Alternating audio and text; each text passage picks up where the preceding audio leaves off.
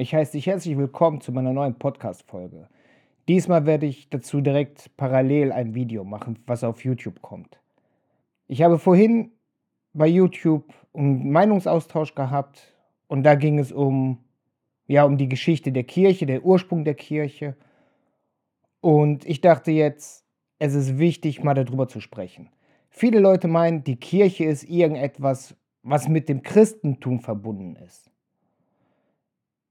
Doch aus meiner Überzeugung, aus meiner Betrachtung und aus dem, was ich ja aus verschiedenen Büchern habe, bin ich der Ansicht, bin ich der Überzeugung, dass die Kirche nur das Christentum ja praktisch übernommen hat, infiltriert hat, untergraben hat, ausgehöhlt hat, die Lehren ausgehöhlt hat. Die Kirche hat nichts, gar nichts. Oder im Kern überhaupt nichts zumindest mit den Lehren von unserem Erlöser Jesus Christus zu tun. Und bevor ich jetzt da irgendwelche Bibelzitate heranführe oder ähnliches, möchte ich jetzt einfach nur geschichtlich bleiben und ja, und gehe auf das ein, was in unseren Lexikas der Welt steht. Ich habe hier eine, ich glaube insgesamt 20-bändige Lexikonreihe und ich fange mal bei Band 10 an. Das ist das Lexikon aus der es ist das Lingen-Lexikon, so rum. Aus dem Lingen Verlag, aber leider findet hier keine richtige Jahreszahl. Aber spielt auch keine Rolle, denn die meisten Inhalte oder die meisten Einträge aus diesem Lingen-Lexikon sind eins zu eins aus dem Brockhaus entnommen. Nun gut, jetzt wie gesagt, Lingen-Lexikon Band 10.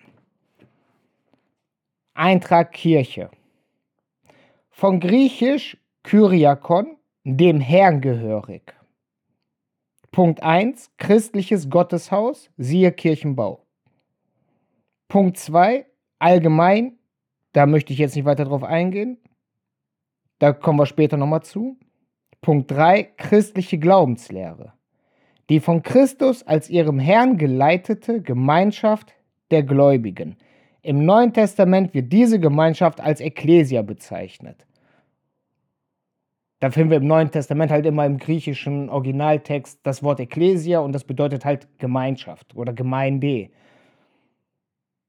Der Begriff der Kirche ist bestimmt durch die in der altkirchlichen Bekenntnissen niedergelegten und von den großen Einzelkirchen formal festgehaltene Lehre von den vier Kennzeichen der Kirche Christi.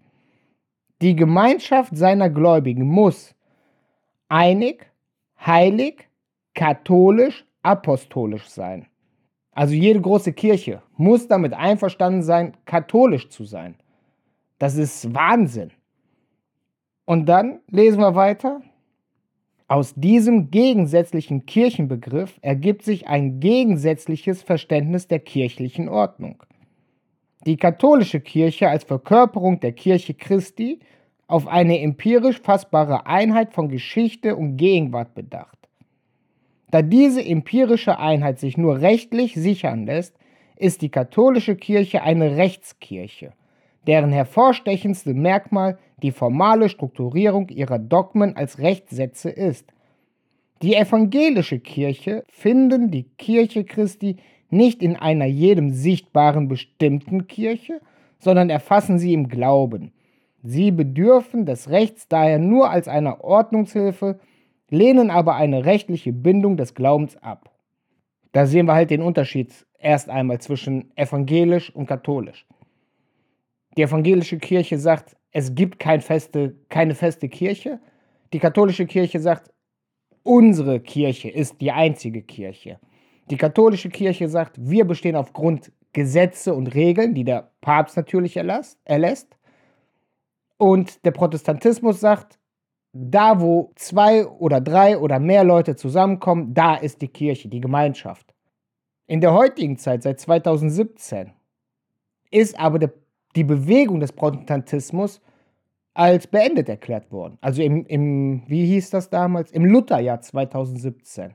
Das war ja diese 500-jährige äh, Jubiläumsjahr und alles. Damals hieß es, die Reformationsbewegung ist beendet. Seitdem hat sich auch vermehrt diese ökumenischen Gottesdienste ergeben. dass katholische und evangelische äh, Kirchenleute zusammen Kirche, also den Gottesdienst führen, leiten, machen.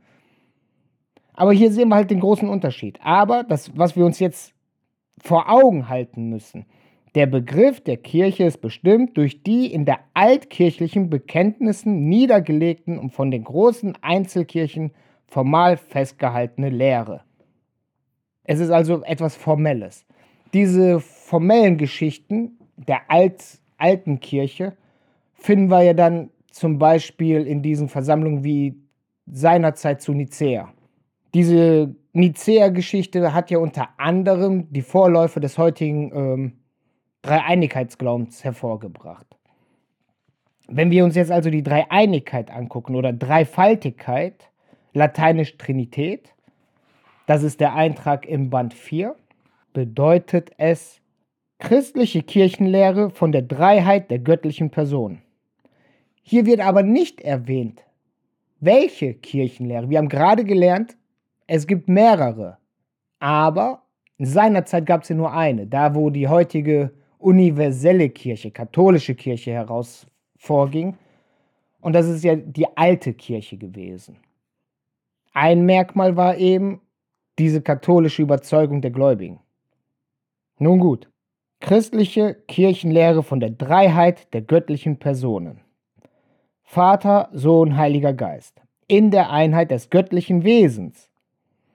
Ich möchte jetzt hier nicht weiter drauf eingehen. Das ist ziemlich viel wirres Zeug. Nun gut.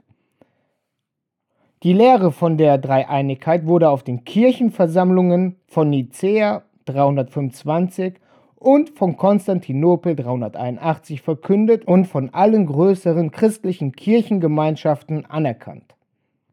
Das heißt also, um dazuzugehören, musste man es anerkennen. Unter Punkt 2 dieses Eintrages Religionsgeschichte Triade. Also schauen wir mal nach, was Triade bedeutet. Das finden wir dann im Ling-Lexikon Band 18. Triade, griechisch Trias, Dreizahl. Die Zusammenstellung von drei gleichartigen Dingen. Das ist die allgemeine Bezeichnung äh, oder Definierung, Definition. Punkt 1 geht auf die Chemie ein, die überspringen wir. Punkt 2, in der Religionsgeschichte sind Triaden von Göttern häufig. Osiris, Isis, Horus aus Ägypten. Brahma, Vishnu, Shiva oder Krishna aus Indien. Jupiter, Mars, Quirinus aus Rom. Die weiblichen Triade der Parzen. Nornen. Christentum, Dreieinigkeit. Hier sehen wir also, was in Rom los war. Die haben ihre eigene Trinität gehabt, nämlich aus Jupiter, Mars und Quirinius. Es gab lange die Aussage, dass die Petrusfigur im Vatikan eigentlich eine Jupiterfigur sei. Dann gab es die Aussage, dass diese Jupiterfigur, also die Petrusfigur, direkt aus einem Jupitertempel ja, entführt, überführt, wie auch immer wurde. Später kam dann die Aussage, die Jupiterfigur sei eingegossen worden und daraus wurde dann die Petrusfigur gegossen. Jetzt aktuell bedeut, heißt es aber, aufgrund mineralischen Untersuchungen stimmt das alles nicht. Also das, was sich im Laufe der Zeit über Jahrhunderte weitergegeben wurde, weiter vermittelt wurde, das stimmt auf einmal nicht. Naja gut, ein Schelm, wer Böses denkt. Das nächste ist nun mal, wenn wir gerade gelesen haben, dass diese Kirchenversammlung diese Trinität hervorgebracht hat, dann ist doch die Frage, wer oder was ist das eigentlich gewesen? Wo ist der Ursprung? Und wenn wir dann den Eintrag Pontifex nachlesen, das ist aus dem Band 14, Pontifex, lateinisch. Der, Punkt 1, im alten Rom Mitglied des höchsten Priesterkollegiums an dessen Spitze der Pontifex Maximus stand. Das kennen wir also auch heute noch aus der katholischen Kirche, dass da zig verschiedene Gremien gibt, zig verschiedene Kollegiums. Aber der amtliche Titel, das wird auch in diesem Eintrag unter Punkt 3, glaube ich, war das. Ne, unter Punkt 2 nochmal hervorgehoben. Katholische Kirche, Pontifex Maximus Sumus, amtliche Bezeichnung des Papstes. Das heißt also, der Papst trägt diesen Titel noch immer. Er trägt diesen Titel. Dieses Gremium ist aus altrömischer Zeit. Somit ist es nicht rein katholisch. Somit ist es nicht katholisch. Überhaupt nicht katholisch. Es ist römisch. Und es ist das höchste Priesterkollegium gewesen. Da hat sich bis heute nichts geändert. Das finden wir immer noch in der katholischen Kirche wieder. Weil wir, wie wir daran schon erkennen können, die Ursprünge, die Wurzel dieser katholischen Kirche kein christlicher ist. Es ist kein christlicher Ursprung. Es ist nichts Christliches in dieser Institution. Die Pontifizes waren die Haupterben der sakralen Macht der Könige. Ihnen oblag, soweit nicht besondere Priestertümer eingesetzt waren, die Ordnung des gesamten Kultus des römischen Staates. Da sehen wir eindeutig, zwischen diesen Priestern und dem Staat war eine feste Verbindung. Denn alles, was dort irgendwie mit Kult zu tun hatte, wurde von diesem Pontifex-Gremium festgelegt. Und jetzt, wie ich gesagt habe, wir gehen nochmal zurück zum Eintrag Kirche. Ich habe ja gesagt, ich habe einen Punkt übersprungen, das ist nämlich Punkt 2 allgemein. Jede in eigenen Verfassungsformen geordnete christliche Gemeinschaft, die nicht Sekte, sondern Volkskirche ist. Nach dem Verhältnis der Kirche zum Staat unterscheidet man frei, staats, staatlich anerkannte Kirche. Das hat sich bis heute also nicht verändert. Das heißt, die Kirche hat überhaupt nichts mit unserem Seelenheil zu tun. Die Kirche ist ein Instrument für den Ritus, damit der Staat aufrechterhalten bleibt. So der Ursprung. In der Zwischenzeit hat sich das ein wenig gewandelt, aber das ist der Ursprung. Zurück zum Eintrag Pontifex. Sie waren maßgebende Autorität in allen Fragen des geistlichen Rechts und schufen durch fortlaufende Entscheidungen und Anpassung der alten Normen an das Leben des Tages neues Recht. Das heißt, sie entschieden, wann sich etwas verändert hat, wann eine, eine Regelung, ein Gesetz überholt war und neu definiert werden musste. Das war dieses Gremium, dieses höchste Gremium. Welches Oberhaupt dem vorstand? Der Pontifex Maximus, der Papst. Und dann ergänzt diese äh, Eintracht zum Schluss noch, die Pontifex bestanden bis Ende des vierten Jahrhunderts. Ja, wieso denn bis Ende des vierten Jahrhunderts? Wenn wir es oberflächlich uns im Kopf behalten, ohne weiter nachzudenken, dann sagten, sagen wir ganz einfach, ja, hat sich aufgelöst, weg, tschüss.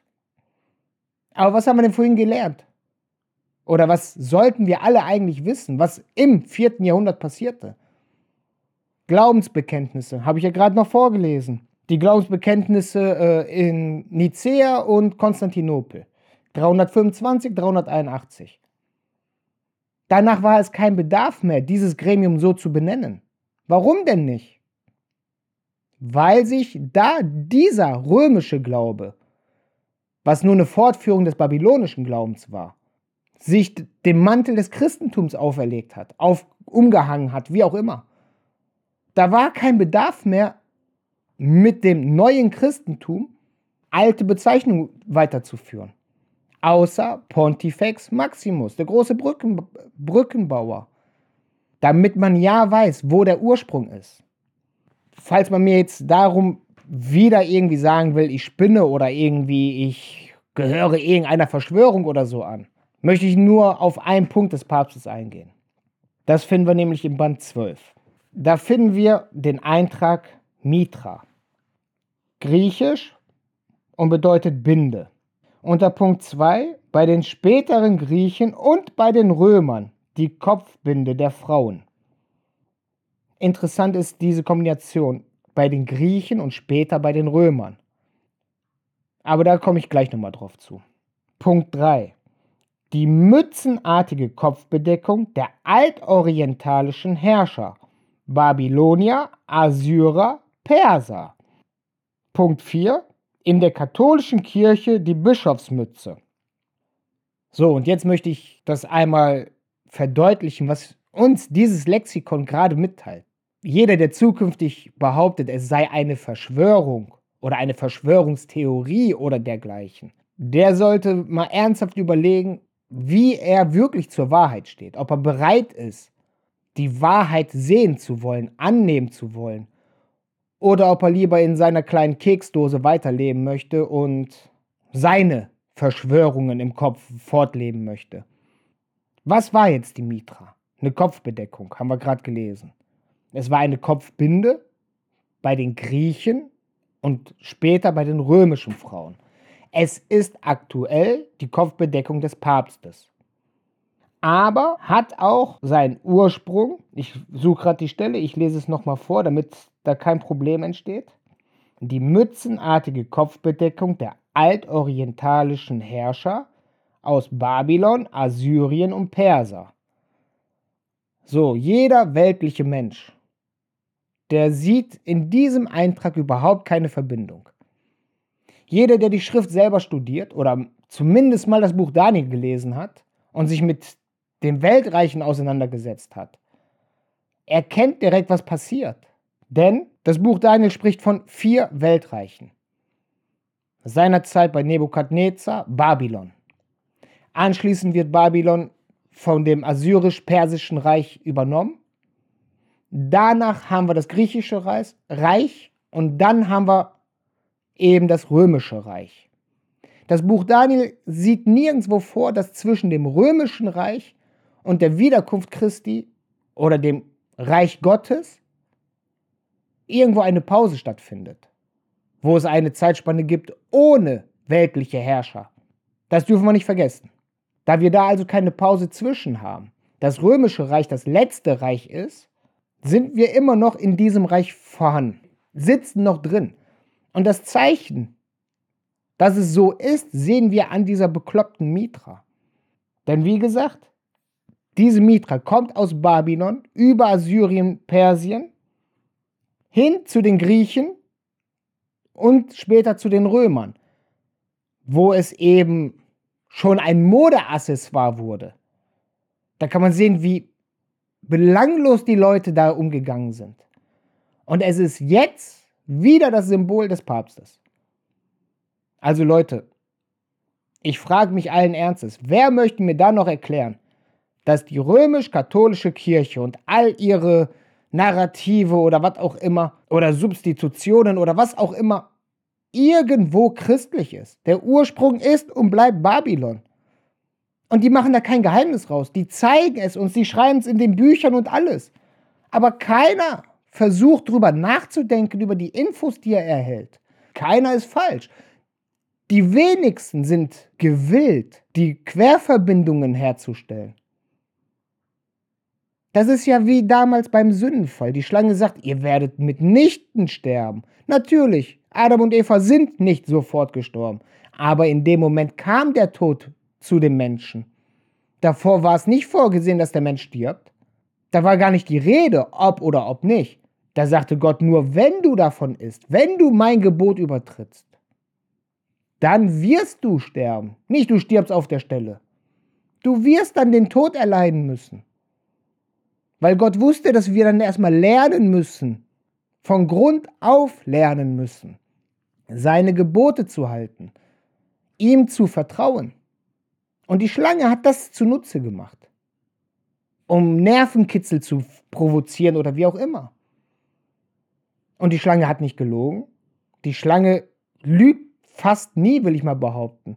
Die Schlange geht her und manipuliert, spielt, führt in, uns in Versuchung. Und wie gesagt, wir werden auch nicht belogen. Und wenn mir jetzt jemand sagt, wir können ja gar nicht mehr im römischen Reich sein, weil der Papst hat ja keine weltliche Macht, da frage ich mich allen Ernstes, ob diese Menschen die Medien verfolgen. Was passiert jedes Mal? Jedes Mal, wenn irgendwo ein Präsident wechselt oder ähnliches, bei uns eben der Kanzler. Er kriegt eine Privataudienz beim Papst. Die heißt Privataudienz, weil keiner weiß, was da gesprochen wird. Was ist denn mit dem George Bush, diesen Analphabeten, diesen George W. Bush Jr.? Wovon hat er denn gesprochen, wie er den Krieg gegen den Islam begründet hat? Er sprach vom Kreuzzug. Das sind keine Zufälle. Die Schulen, die wir haben, die Hochschulen, die ja alle so gefragt sind, wessen Ursprünge sind die denn? Die Ursprünge aus der Kirche. In der letzten, weiß ich nicht, drei, vierhundert Jahren oder was, sind sie alle in jesuitischer Leitung untergekommen.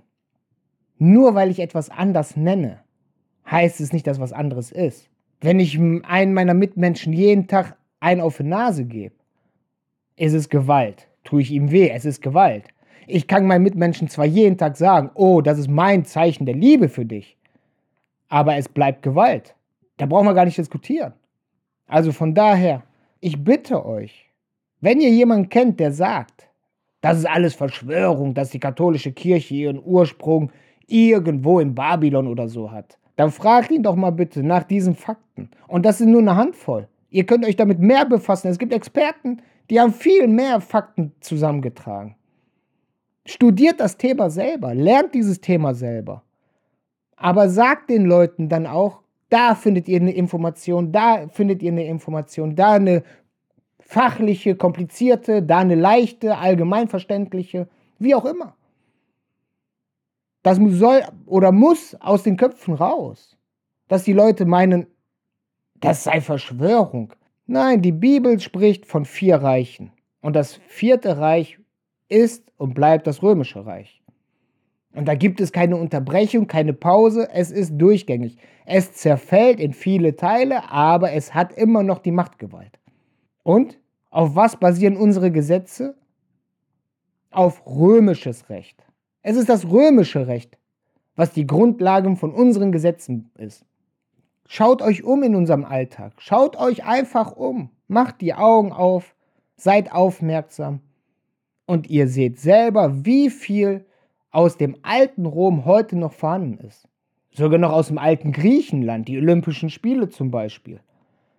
Jedes große Fußballevent, die Struktur, die Art und Weise und alles, es ist wie die Spiele damals im alten Rom. Natürlich geht es jetzt nicht mehr um Leben und Tod, dass da irgendwer aufgespießt, angezündet, was auch immer wird. Aber im Endeffekt ist die ganze Machart nichts anderes auch die Verehrung von bestimmten Spielern oder Trainern oder Mannschaften gab es damals alles schon. Es hat sich nichts verändert. Sollte einer mal von euch nach Xanten kommen, in diesem römisch-germanischen Freilichtmuseum, da gibt es im Kolosseum eine Tafel, wo drauf aufgeführt ist, dass es sogar Verbote gab eine Zeit lang für Spiele aufgrund Randale, Hooligans, wie wir heute sagen. Da wird darüber informiert, dass diese ganzen Merchandising, also Figürchen und also Fanartikel eben, damals schon von verschiedenen Gladiatoren und Gladiatorenschulen gab. Da sind die Leute auch in den Farmen von gewissen Gladiatoren, Gladiatorenschulen zur Veranstaltung gegangen. So wie heute die Fans in den Farmen ihrer Vereine. Es ist nichts anderes. Es ist alles dasselbe. Ich hoffe inständig, Ihr könnt was von, diesem, von dieser Folge mitnehmen. Ich hoffe inständig, ihr bleibt am Ball und macht die Augen auf und verfolgt das Thema für euch selbst. Ich wünsche dir noch ein angenehmes Wochenende und bis bald.